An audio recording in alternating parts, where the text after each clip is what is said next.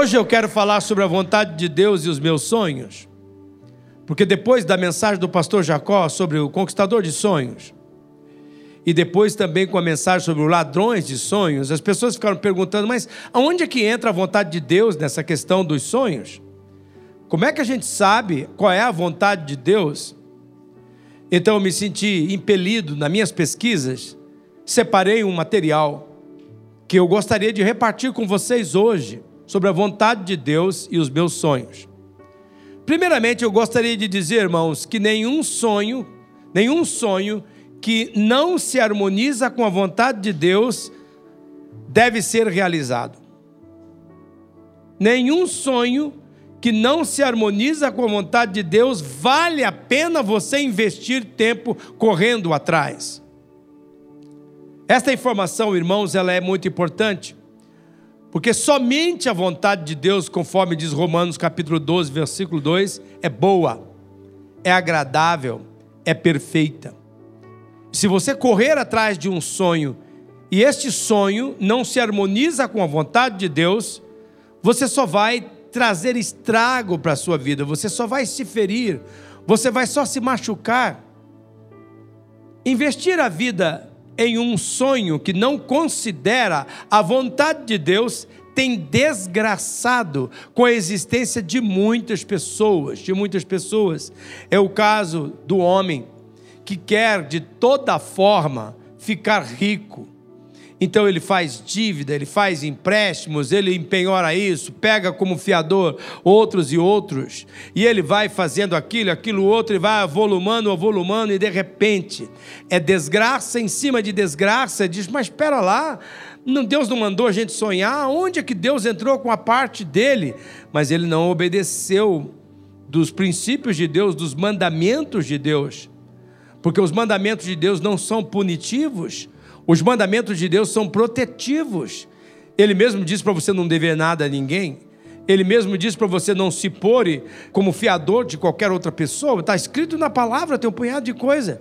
E muitas pessoas se encrencam porque fazem ao seu modo o seu sonho e não na vontade de Deus. São mulheres, são casais. Casais que sonham, eu quero ter um filho, eu quero ter um filho, e faz de tudo todas as engenhocas que dizem que dá para fazer e vai, vai, vai. E depois, quando isso se torna realidade, não é bem daquela maneira como ele esperava, então ele reclama de Deus, ele perde a fé, ele se fere. São jovens que dizem: Eu quero casar, eu quero, eu quero, e para isso fazem qualquer coisa, virem fora do propósito de Deus, não respeita a questão do sexo para dentro do casamento, se tornam promíscuos, levianos, e por isso estragam, arrebentam com a vida.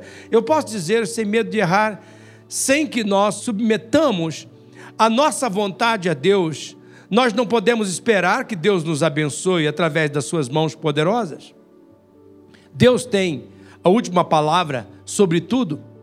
A Bíblia ela afirma em Provérbios, no capítulo 16, no versículo 1, as pessoas podem fazer seus planos, porém é o Senhor Deus quem dá a última palavra. Esse é um versículo que Deus, eu acho que você está prestando atenção e percebendo isso, que nas últimas mensagens Deus traz esse versículo sempre. Por que, que Deus está fazendo isso? Ele está dizendo assim: olha, a minha vontade tem que ser a referência. É eu que tenho que dar a última palavra. Dê atenção a esse versículo. Por isso, quando a vontade do Senhor soprar em direção contrária àquilo que você julgava ser o propósito de Deus para a sua vida, a melhor conduta que você pode tomar é parar e entregar a Deus confiantemente a direção da sua vida a direção do seu barco, a direção da sua mente, a direção da sua vontade. Eu lhe afirmo nesta manhã, pode ser que você ainda não saiba por que, que o Senhor está agindo daquela maneira em que Ele está soprando contra você, mas mais tarde você vai saber. Muitas vezes nós nos colocamos numa direção e Deus se levanta contra, e nós não entendemos. Mas eu posso dizer para você: tenha calma, tenha paciência que não vai demorar muito tempo, Deus vai lhe mostrar o porquê que ele soprou contra. Deus espere neste momento que você acredite nele. Deus espere que você confie nele. Deus já fez inclusive um compromisso com aquele que crê, como nós vemos em Jeremias no capítulo 29, no versículo 11. Leiam comigo, porque eu sei os planos que eu tenho para vocês, diz o Senhor. Leiam em voz alta. São planos de bem e não de mal, para lhes dar o futuro pelo qual anseia. Veja só. Você também percebe que esse versículo tem vindo constantemente no nosso culto. Por que, que é importante você saber disto? Porque Deus está trabalhando aqui exatamente esse conceito. Você não conhece o futuro, mas eu conheço, Deus está dizendo. Eu conheço o teu futuro. Deus está dizendo assim: você nunca foi no futuro, mas eu já estou no teu futuro. E Ele estabelece um compromisso de fazer o melhor para você. A vontade de Deus é satisfazer os anseios, o desejo do seu coração que ele plantou quando criou você. Plantou semente de sonhos, plantou propósitos para você cumprir. Deus tem um propósito bom para a sua vida, mas você precisa vir a Jesus para confiar nele. Você precisa ir, vir a Jesus para aprender dele. Você não pode aprender de Jesus sem conhecer Jesus. Eu vou repetir isso de novo. Você não pode conhecer Jesus sem aprender dele. Você tem que conhecê-lo de perto. Por isso você precisa se atrelar em Jesus através de uma relação pessoal. E nesta relação pessoal, você vai poder acompanhá-lo, você vai poder aprender quando ele fala, quando ele se cala, quando ele olha e porque olha, quando ele vai para um lugar solitário, quando ele corre para a multidão, quando ele corre da multidão, como é que ele interage com as pessoas. E então você vai atrelado a ele, aprendendo como é que ele faz. A Bíblia diz em Naum, capítulo 1, verso 3, que Deus tem um caminho na tempestade, mas ele não fala qual é esse caminho. Qual é a maneira de você descobrir o caminho no meio da tempestade dos propósitos, da realização dos teus sonhos? É caminhando com Ele, estando atrelado com Ele. A Bíblia garante que a única forma dos seus sonhos se tornarem realidade é você permanecer em Jesus. Foi o próprio Jesus que afirmou isso. Em João, no capítulo 15, no versículo 5, ele diz: Se alguém permanecer em mim e eu nele, esse dá muito fruto, pois sem mim vocês não podem fazer coisa alguma. Olha para esse versículo, por favor. Veja que esse texto diz que você permanecendo em Jesus, atrelado nele, você vai dar fruto. É uma questão de você estar atrelado nele. Vai florescer aonde você estiver plantado. Vai ter os frutos do Espírito Santo, que é benignidade, bondade, alegria, domínio próprio, paz, sabedoria, toda aquela coisa toda. Mas além disso, você vai dar fruto, vai florescer. E ele diz: Mas sem mim vocês não podem fazer nada. Como nós percebemos, é da vontade de Deus que você alcance o propósito dele para a sua vida. É da vontade de Deus que os seus sonhos se tornem realidade. Deus planejou você para dar fruto. Não importa, irmãos e irmãs, se você esteja hoje onde pensa ser o fim da sua vida, é a vontade de Deus que você venha a Ele para que o querer dele se realize na sua vida, em você, e levante você para conquistar o propósito para o qual ele viu e criou. Quem sabe a incredulidade tem dito a você várias vezes no dia: seu sonho nunca vai se tornar realidade. Quando eu tinha meus 40 anos, a incredulidade batia em mim o tempo todo. Seu sonho não vai se tornar uma realidade. Você não vai ver os filhos dos teus filhos. Você não vai ver, e não era apenas filhos físicos, estava falando de filhos espirituais. Pessoas que Deus usou a minha vida para transformar e que estaria transformando a vida de outras pessoas, e foi, foi. Quando chegou aos 60 anos, que, que aquela fala não valia mais, a incredulidade começou a falar de outra forma. Durante os últimos cinco anos, eu tenho enfrentado todos os dias a incredulidade, dizendo assim: passou o seu tempo, passou o seu tempo. Agora você é um idoso, você é uma pessoa da terceira idade, passou o seu tempo, passou o seu tempo. E eu todo dia tenho que dizer: não, Deus escreveu um propósito para cada um dos meus dias, e em cada dia tem um propósito divino, e eu vou cumprir esse propósito com a força de Jesus, com o poder de Jesus. Neste momento, tudo pode parecer escuro para você. Talvez você esteja se sentindo derrotado, e pode até parecer um mistério para você esse sentimento de derrota. Mas Deus quer que você saiba que um dia você vai ver a luz da eternidade, como tudo isso que hoje não faz sentido para você, como tudo isso se encaixa. Tem uma montanha bem à frente da tua estrada, irmão. Escuta esse quadro profético do teu trajeto, do projeto da tua, de Deus para a tua vida. Esta montanha, ela está impedindo você ter uma visão de mais adiante. E Deus está dizendo: persevera, servo, persevera, serva, meu filho, minha filha. Daqui a pouquinho a visão vai aparecer e isto vai fazer sentido, vai se encaixar. Sabe qual é o desafio de Jesus? Ele é muito claro, está em João 15, no versículo 16: Vocês não me escolheram, mas eu os escolhi para irem e darem fruto, fruto que permaneça, a fim de que o Pai lhes conceda o que pedirem em meu nome. Olhe para esse versículo. Olha que coisa tremenda. Talvez você tenha achado que foi você que escolheu Deus. Talvez você está pensando que veio a esse culto porque você escolheu. Tem a parcela da tua vontade, sim. Mas aqui está dizendo que foi Jesus que escolheu você. Ele escolheu você para que você dê fruto, para que você permaneça nele. E você permanecendo nele, diz o texto bíblico, você vai pedir o que quiser e o Pai vai conceder. Pensa bem, irmãos. O nível de vida que Deus quer que eu e você experimentemos. Como você vê, você foi criado para um propósito. Você foi criado para sonhos divinos. Foi Jesus que escolheu você. É da vontade dele que você cresça, que você floresça. É da vontade de Deus conceder que a vontade dele já está determinado para você cumprir o propósito que ele tem para a sua vida. Dar fruto, irmãos, está ligado com o propósito que Deus tem para a sua vida. E propósito está ligado com os sonhos que Deus quer que você realize. O propósito de Deus tem dentro dele sementes de possibilidades para você realizar. E você não precisa ficar apavorado. Deus quer que você se atrele nele e relaxe.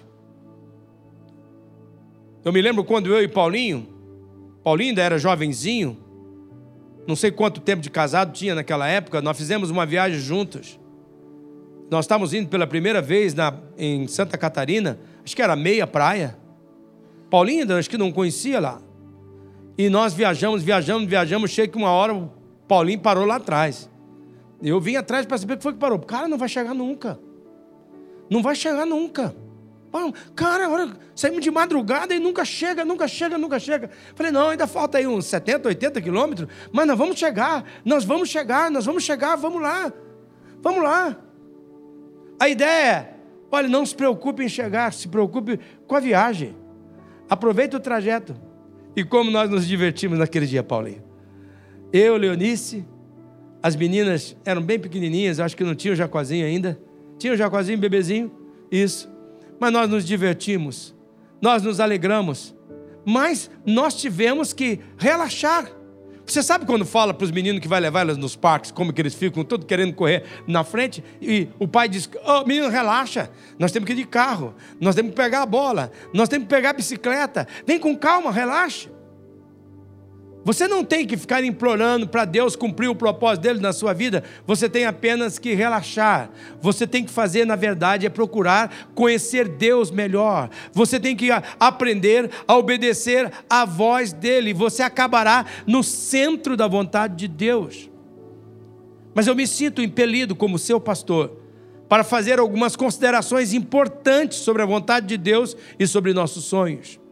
Primeiro, para que os seus sonhos se harmonizem com a vontade de Deus, você vai precisar ter cuidado com três falas da incredulidade. Três falas da incredulidade.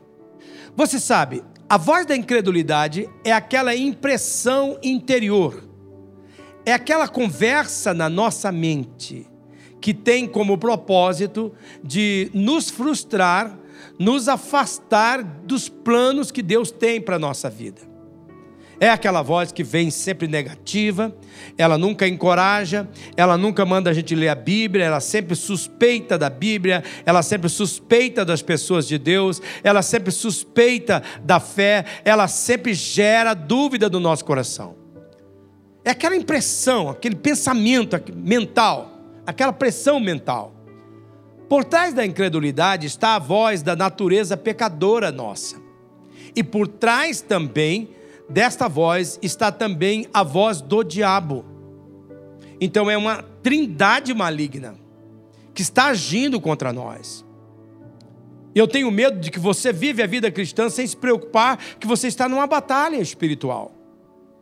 Que você está numa luta espiritual. Todo dia nós estamos numa batalha espiritual. Essa voz, ela é contra a realização, a sua realização.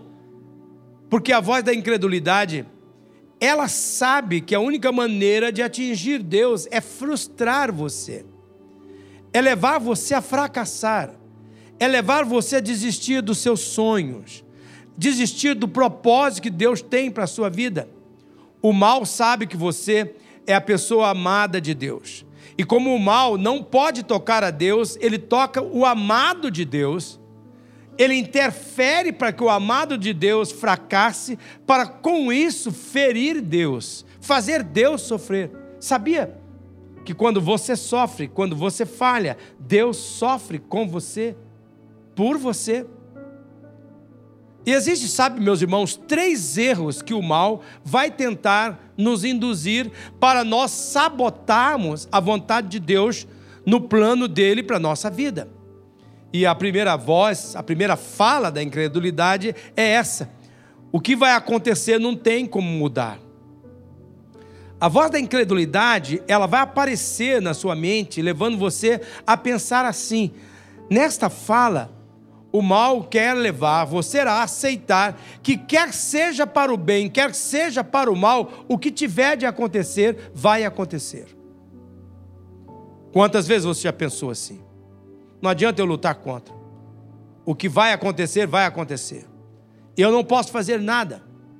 Sabe, essa fala da incredulidade é chamada pelos especialistas de fatalismo. Fatalismo. O fatalismo é uma doutrina que afirma que todos os acontecimentos ocorrem de acordo com um destino fixo, inevitável, não controlado e influenciado pela vontade humana. Esse destino pode ser determinado por um poder superior ou por simples necessidades da lógica, mas que vai ter que ser. Vai ter que ser desse jeito. Não tem como mudar. Agora veja, meus irmãos, por que, que é que a incredulidade vem com esse negócio? Não, não dá para mudar. O que vai acontecer, vai acontecer, tem que ser desse jeito, não adianta lutar.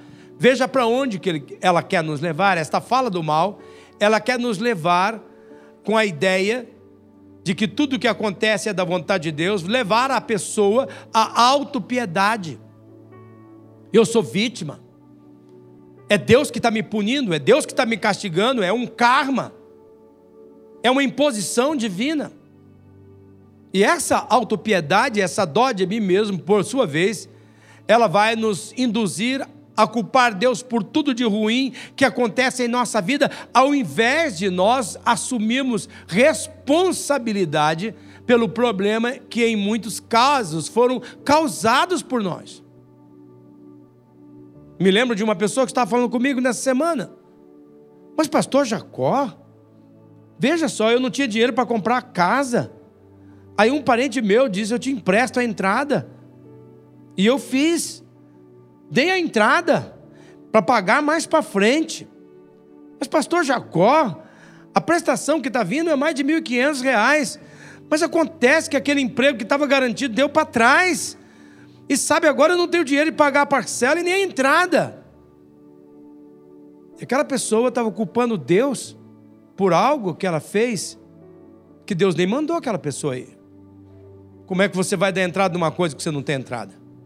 Como é que você vai comprar, pagar coisa parcelada se você nem trabalhando está? No mínimo, essa pessoa foi precipitada. Então ela vai dizer o que tem a incredulidade vai gerar dentro de você. Bom, o que tem que ser, vai ser. E então, quando não dá certo, a culpa é de Deus.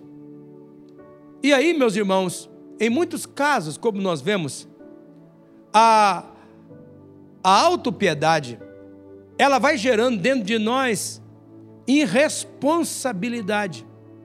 E então, você deve ter ouvido a voz da incredulidade, o fatalismo, vai fazer instalar em você a passividade. Você começa, não assume responsabilidade e você então se torna uma pessoa passiva. E a passividade, ela lhe fará pensar como, por exemplo, eu estou esperando em Deus para que ele me traga um cônjuge.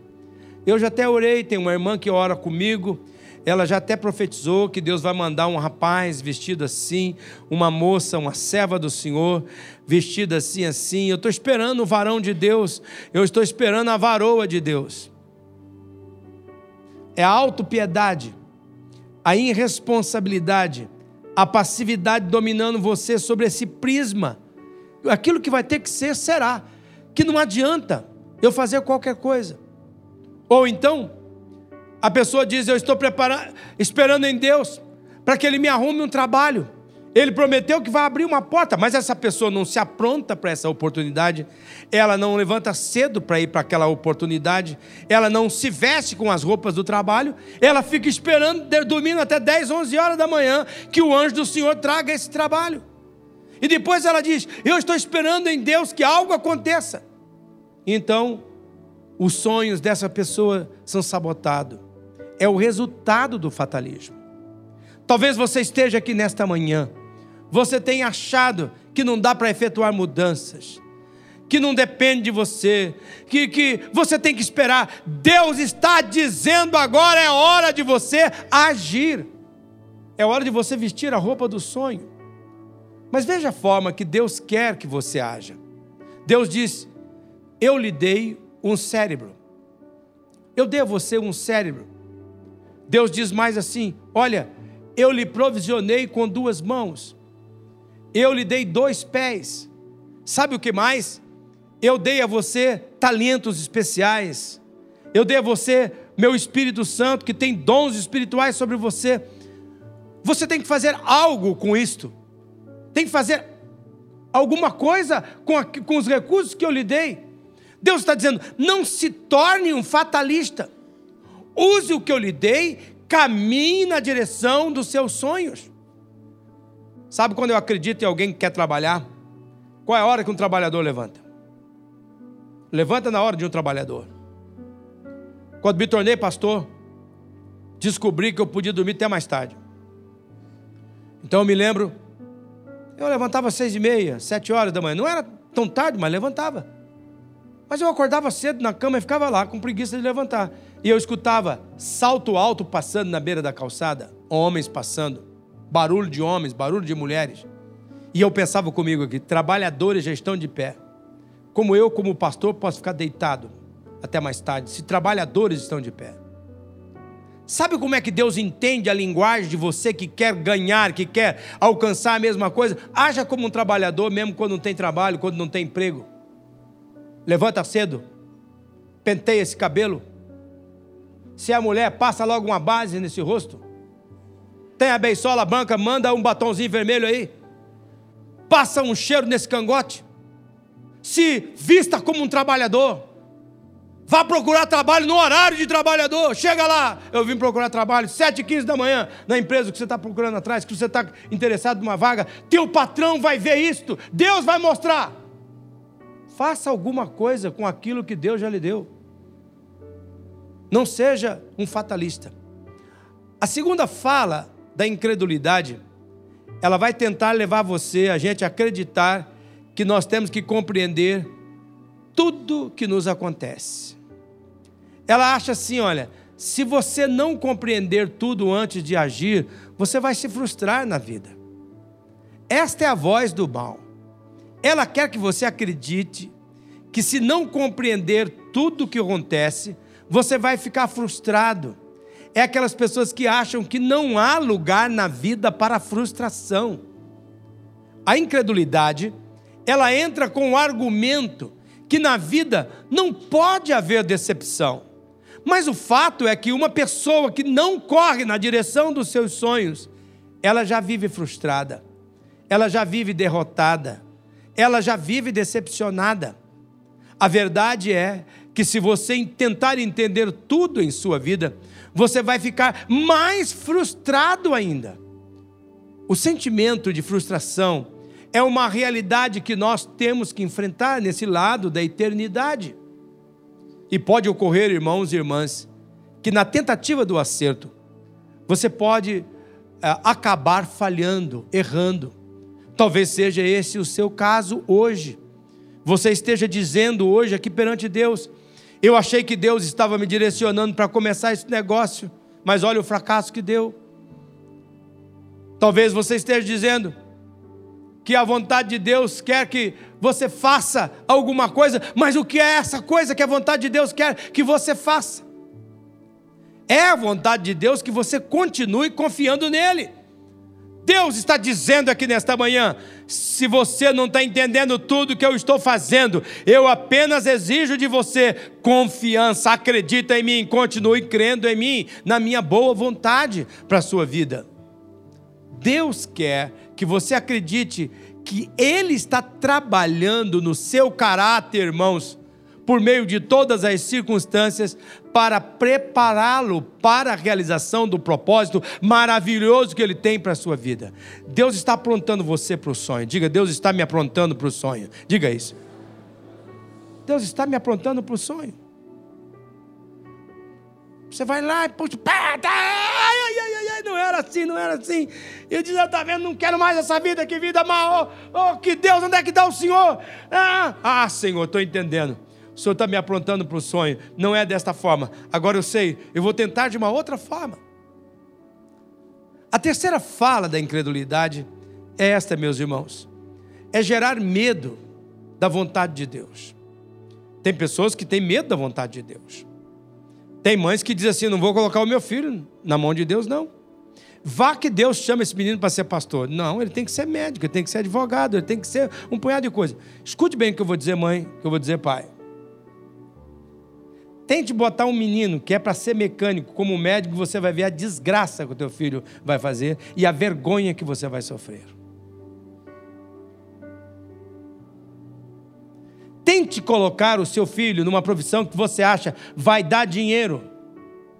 Coloque ele lá e você vai ver o quão desonesto ele vai se tornar porque está ali por dinheiro e não por vocação, não por propósito, não por vida consagrada ao Senhor. Com Jesus Cristo na nossa vida, qualquer pessoa floresce aonde Deus planta. Floresce, floresce. Ter dinheiro, você pode educar o teu menino, pegar, indicar para ele as melhores oportunidades. É verdade. Eu gosto daquela propaganda que o Marcelo está fazendo.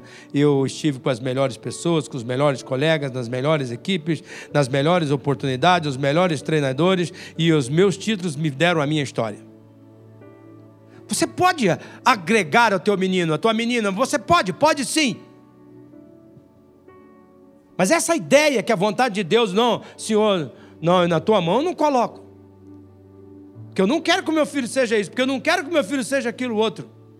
Porque a tua vontade pode ser ruim. Se a vontade de Deus é boa, então, por que isso de, de ruim acontece na minha vida, as pessoas dizem? Se a vontade de Deus é boa, por que, que então aquele meu menino ficou assim, aquela menina ficou daquele jeito, aquela, aquela outra pessoa aconteceu assim? O mal, ele quer gerar medo no seu coração. Ele quer que você desconfie de Deus. Ele quer que você pense que por trás da vontade de Deus tem algo ruim. Mas como nós já afirmamos no início desta mensagem, a vontade de Deus, ela é boa, ela é agradável, ela é perfeita. E Deus está prometendo dar isso a você. Eu quero que você se realize, eu quero que você tenha sonhos, que você viva um propósito bom. E é perfeito, é agradável, é esse o tipo de vida que eu quero que você tenha. Mas o que está por trás do medo da vontade de Deus? A raiz, meus irmãos, do problema é que nós duvidamos do amor de Deus. Este é o verdadeiro motivo, desconfiança. nós não acreditamos que Deus age movido pelo amor que Ele tem por nós, a fim de nos dar um futuro com esperança. Na maioria das vezes, nós desconfiamos do amor de Deus. E a Bíblia diz em 1 João capítulo, capítulo 4, versículo 14, onde está escrito: o amor, no amor não há medo. Pelo contrário, o que, que acontece? O perfeito amor, o que, que ele faz? Expulsa o medo. Aquele que tem medo não está aperfeiçoado no amor. Olhe para esse versículo. Por que, que você tem medo da vontade de Deus? Não, mas eu não posso confiar e vai que ele não. Eu tenho que aproveitar esse rapaz agora, porque senão eu não caso. E se Deus não, não, não quer que eu fique solteira para titia, eu não quero. Não, mas, mas não, tem que ser essa moça, mesmo que não é bem aquela, mas é, tá bom, ela só não vai na igreja, tudo bem, ela, ela gosta de, de balada, mas se não for essa, eu não quero ficar para titio. E Deus está dizendo assim: você está desconfiando da minha vontade, porque você não confia no meu amor. E o meu amor já prometeu que eu tenho um futuro de esperança, de bênção. Você pode acreditar. Se o teu amor não está aperfeiçoado, você vai ser dominado pelo medo. Eu olho para que você tenha esse entendimento espiritual. É por isso que você precisa conhecer Jesus pessoalmente. Você precisa conhecer Jesus pessoalmente para você ver como o amor dele age, como o amor dele é confiável. A verdade é que nós sempre nos metemos em problema quando nós duvidamos do amor de Deus. E sabe por quê? Porque quando nós não confiamos no amor de Deus, nós não obedecemos. Qual é a maior evidência que nós não estamos confiando no amor de Deus? Quando nós não obedecemos. Se um filho que ama o pai, que sabe que o pai ama o filho, e então o pai diz: Você vai em tal lugar e você não vai parar com teus amigos, você não vai dizer nada disso e fazer mais nada, você só vai lá fazer o que eu estou te mandando e voltar. E no caminho, esse filho encontra com seus amigos e eles, os amigos fazem a ele uma proposta de jogar uma pelada de futebol. Se esse filho confia no amor do pai, não apenas no medo do pai, ele vai dizer: Não, não posso. Meu pai mandou fazer isso e voltar para casa, e eu confio que o meu pai deve ter algo planejado para mim em casa. Eu não posso aceitar a tua proposta. Mas se ele não confia no amor do pai, ele vai desobedecer o pai. Você percebe o que Deus está falando aqui nesta manhã? É a desobediência o sinal número um da desconfiança que nós temos do amor de Deus. A Bíblia diz no Salmo 37, no versículo 23 e no versículo 24. E antes de ler esse versículo, eu digo para você: o Espírito Santo trouxe esse texto aqui. A pessoa que vai ler esse texto agora sabe que é com ela que Deus está falando. Que é com ela que Deus está falando. Olha, olha o que, que diz o texto.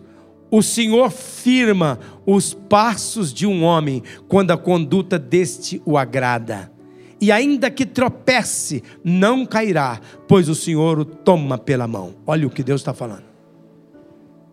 Eu iria dar atenção a esse versículo se fosse você. Eu iria orar, olhar os aspectos deste versículo. É um momento crucial do nosso culto. É um momento especial da presença de Deus nessa reunião. Olha o que Deus está dizendo. Eu te chamo você para vir agradar, para me agradar, mas não sou eu que estou no foco. É porque se você me obedecer, eu vou firmar os seus passos. E mesmo que você dê um tropeção aqui e outro acolá, você vai ter sempre o meu braço forte para te levantar. Você não vai ficar caído. Mas você tem que confiar no meu amor. A vontade de Deus é uma expressão do seu amor. Quando você não entende o que Deus está fazendo, tenha paciência, pois Deus sabe o que é melhor para você. Você não consegue ver o resultado final, mas Ele consegue. O caminho de Deus pode ser um caminho de dor, mas todos os atrasos supostamente que acontecem, as dificuldades e os problemas estão sendo usados para construir o seu caráter e preparar você para o sonho que Ele quer realizar sobre a sua vida. Deus usa tudo o que acontece para preparar você com a vestimenta do sonho, do propósito divino. Agora há um segundo aspecto que eu tenho que tratar. Por isso, em segundo lugar, os seus sonhos se harmonizam com a vontade de Deus quando você entende os três aspectos que tem a vontade de Deus. Aqui eu quero falar sobre esses três aspectos. Primeiro, deixa eu fazer uma afirmação: Deus não está brincando com você. Deus está falando sério. Ele falou sério comigo hoje pela manhã. Está falando sério aqui nesse culto comigo através dessa mensagem. Ele quer, meus irmãos, que você entenda que a vontade, o propósito e o plano dele para a sua vida é o melhor. Você pode dizer: Eu quero que Deus me guie, mas ainda eu continuo confuso. Eu não sei ainda o que fazer. O problema, meus irmãos, o que, que está por trás disto? O problema é que, com frequência, nós estamos procurando pela coisa errada. Você está procurando a coisa errada. Você precisa saber o que está procurando antes que possa encontrar. Então, deixa eu tratar com vocês. Qual é a vontade de Deus? Primeiro, a vontade de Deus não é um sentimento. Muitos de nós vivem buscando um sentimento, talvez um sinal sobrenatural.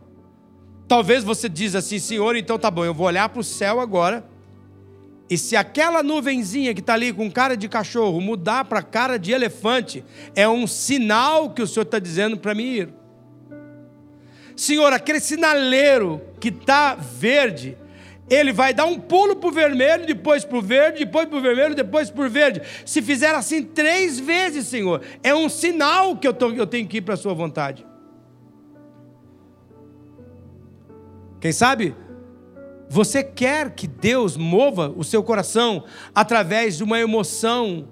Então você vai saber exatamente o que fazer. Se Deus botar duas lágrimas de um lado e duas lágrimas do outro, significa que é a vontade dele. Sabe qual é o problema, irmãos? É que os nossos sentimentos não são confiáveis. Sentimentos guiam você de direção errada de forma constante. Sentimentos podem surgir do cansaço, do trabalho de um homem, de uma mulher. No caso das mulheres, podem vir também por causa de problema hormonal. Tem muitas mulheres que na pré-menstruação, meu Deus do céu, você olha para ela, já começa a chorar. Mas o que, é que foi? Não foi nada, o que, é que eu fiz? Não, não fez nada. E o que, é que é? Não me fala demais. Chora, chora, chora, chora, chora.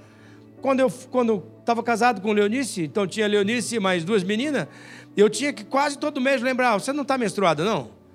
Não está para menstruar, não, minha filha? Dá uma olhadinha nessa tensão pré-menstrual. Filha, pelo amor de Deus, tu está chata demais. Dá uma olhadinha, ah, é mesmo, esqueci que não sei o quê. Talvez o teu problema é hormonal, homem, mulher. Homens também têm problemas hormonais. Ou talvez porque um acontecimento que você acabou de, de vivenciar.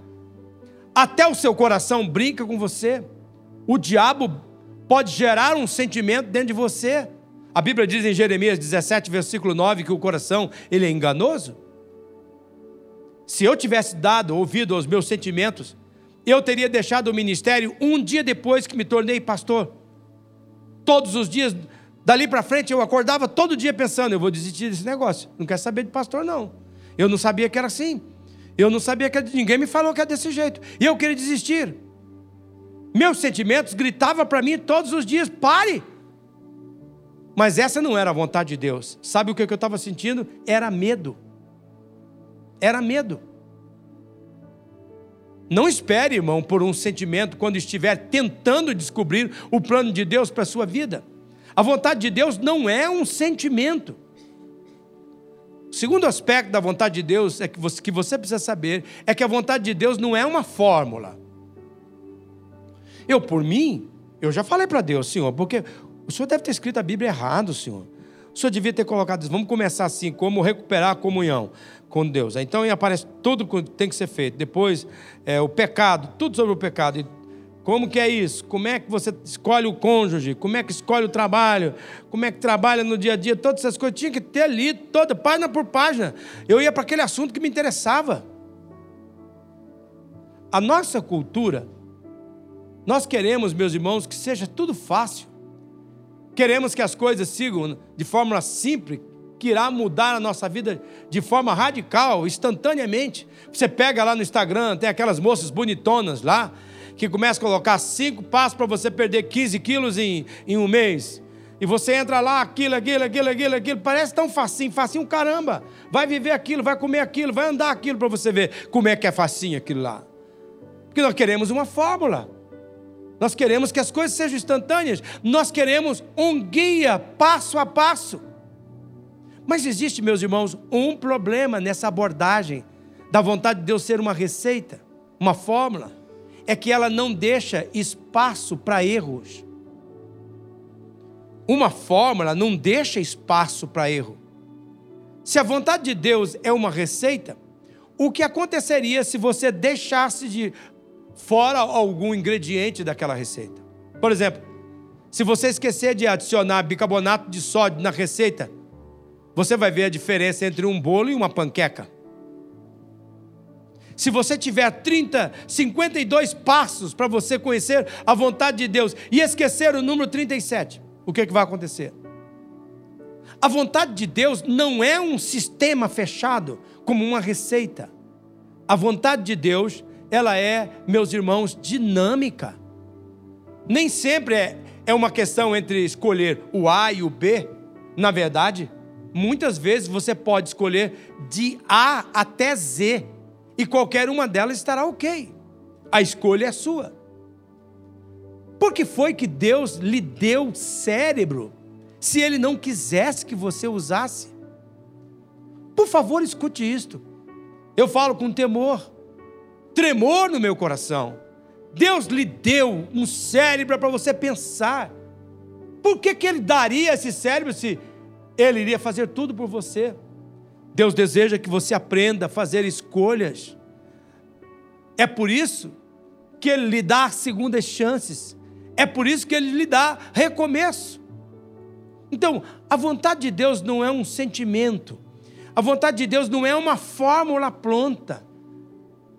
Mas o que é então a vontade de Deus? Se ela não é uma forma, não é um sentimento, o que é a vontade de Deus? A vontade de Deus é um relacionamento, irmãos.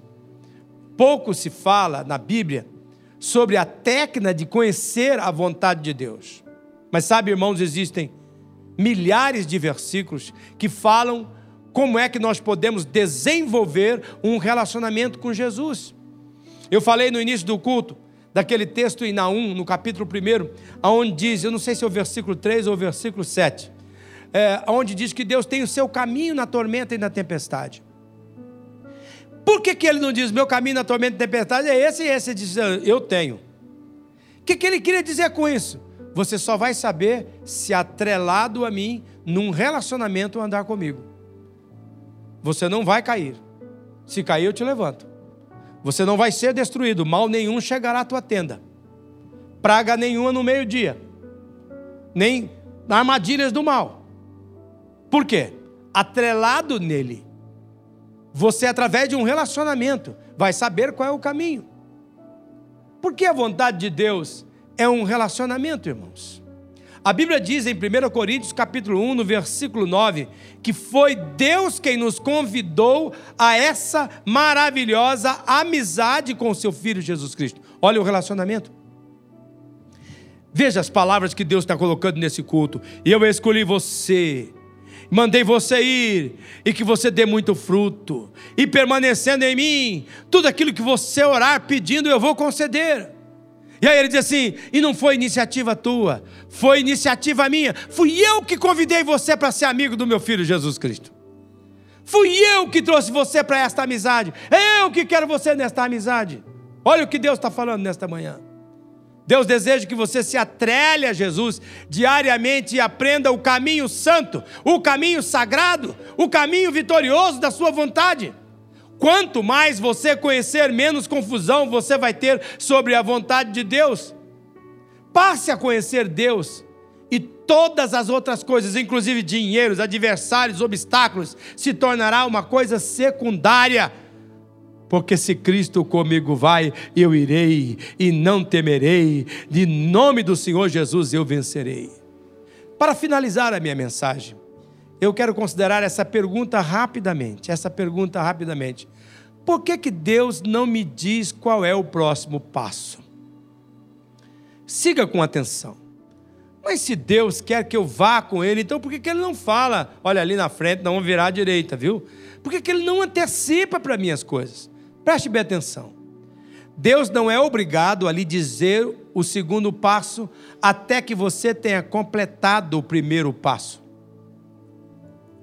Deus não tem obrigação de dar a você nenhuma novidade do que Ele está fazendo até que você tenha obedecido o que Ele já lhe mandou fazer. E eu encontro toda semana com pessoas que dizem: Pastor, eu quero saber a vontade de Deus para a minha carreira, pastor. Eu quero saber a minha profissão, qual é? Pastor, eu quero saber a vontade de Deus para o meu casamento, qual é? Eu quero saber qual é a vontade de Deus para meus filhos, para a minha vida financeira, eu quero saber para o meu namoro, para os meus estudos, pastor, eu quero saber a vontade de Deus para a minha vida. Por que Deus não me diz qual é o próximo passo que devo dar? É esta pergunta que está por trás. Eu acredito que Deus, vamos supor que Ele pedisse a palavra para mim. Vamos supor que Deus pedisse a palavra para mim, Jacó. É eu que vou falar agora. Deixa eu falar com essa igreja. Por que é que eu não dou o segundo passo para vocês? Eu penso que ele responderia assim: primeiro, ele iria convidar a gente para voltar ao básico. Então ele ia perguntar assim: vocês estão aqui querendo saber o segundo passo? Os irmãos iam gritar: ah, eu, eu, eu. E ele responderia: Você está lendo a Bíblia todos os dias? Que você responderia? Ele perguntaria: Você está investindo na sua fé a fim de conhecer o meu filho Jesus e se relacionar com a amizade que eu liguei você a ele diariamente, pessoalmente? O que você responderia? Ele perguntaria assim: Você está trabalhando a comunhão linkado a um grupo pequeno, aonde você reparte a sua vida, ventila os seus problemas e ora um pelos outros? O que você responderia? Ele perguntaria: Você está contribuindo generosamente com as suas ofertas, com seus dízimos, com seus tempos, com seus talentos para a obra de Deus? O que você responderia? Ele perguntaria: Você está conversando comigo através da oração, numa conversa onde você abre o coração comigo de verdade? Deus questionaria você das coisas que você já sabe que deve fazer, você está fazendo todas. Você percebe a mensagem? A mensagem é esta: Deus não é obrigado a lhe dar mais detalhe até que você tenha completado o passo anterior. Eu oro para que Deus lhe dê esse entendimento neste momento. Deus não lhe dirá algo novo até que você faça o que já sabe, a vontade dele revelada, ser a vontade dele revelada para você. Você já sabe muitas coisas que Deus quer que você faça com a sua vida. Então, porque ainda não o fez. Então responda agora mesmo.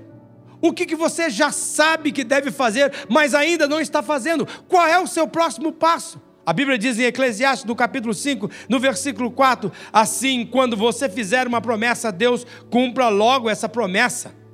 Ele não gosta de tolos, portanto, faça o que prometeu.